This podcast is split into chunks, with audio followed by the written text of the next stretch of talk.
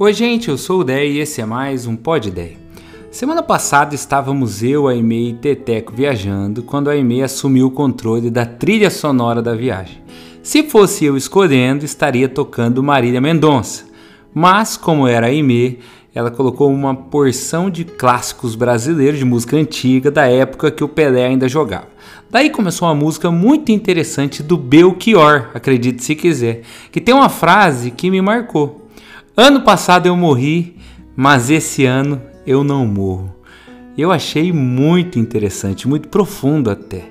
Eu me perguntei que tipo de gente nós temos que ser para não levar para o futuro o trauma do passado, para não viver achando que o amanhã será tão difícil quanto ontem, para não sentenciar o novo ao que é antigo.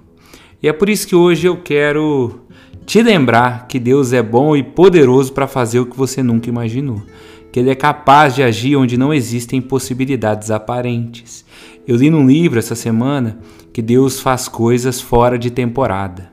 Não tem lógica dar fruto nessa época, mas Deus faz o fruto aparecer. Lembrei de Sara, por exemplo, que foi mãe, mesmo sendo idosa e estéril.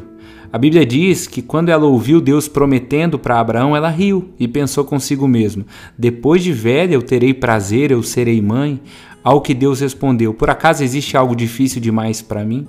E depois de ter o filho, a Bíblia diz que Sara diz: Deus cumpriu o que havia prometido, Deus me deu um motivo de riso. Eu amo essa frase.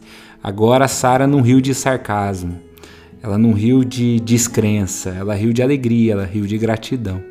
A Bíblia diz também que Isaac prosperou em terra árida e colheu grande porção mesmo num terreno ruim. Eu não sei, hoje eu acordei com essa vontade de dizer isso.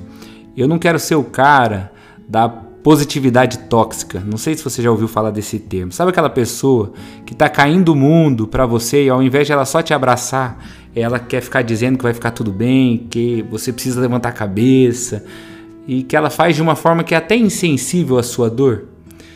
Eu, eu sei que isso existe, mas não é o que eu estou propondo aqui. Eu não estou ignorando que a situação de fato é difícil. Mas eu sei que Deus não nos chamou para uma vida pessimista que só acredita na circunstância do que vê ao seu redor. Em 1 Coríntios, Paulo escreveu: Ora, a pessoa natural não aceita as coisas do Espírito de Deus, porque eles são loucura, ou seja, não faz sentido naturalmente falando. No entanto, eu acredito, no entanto, nós temos fé. No entanto, mesmo que eu não veja como, eu tenho paz. E eu peço, eu medito, eu faço o meu melhor.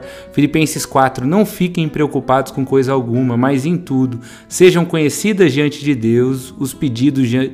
Desculpa, sejam conhecidos diante de Deus os pedidos de vocês, pela oração e pela súplica, com ações de graças.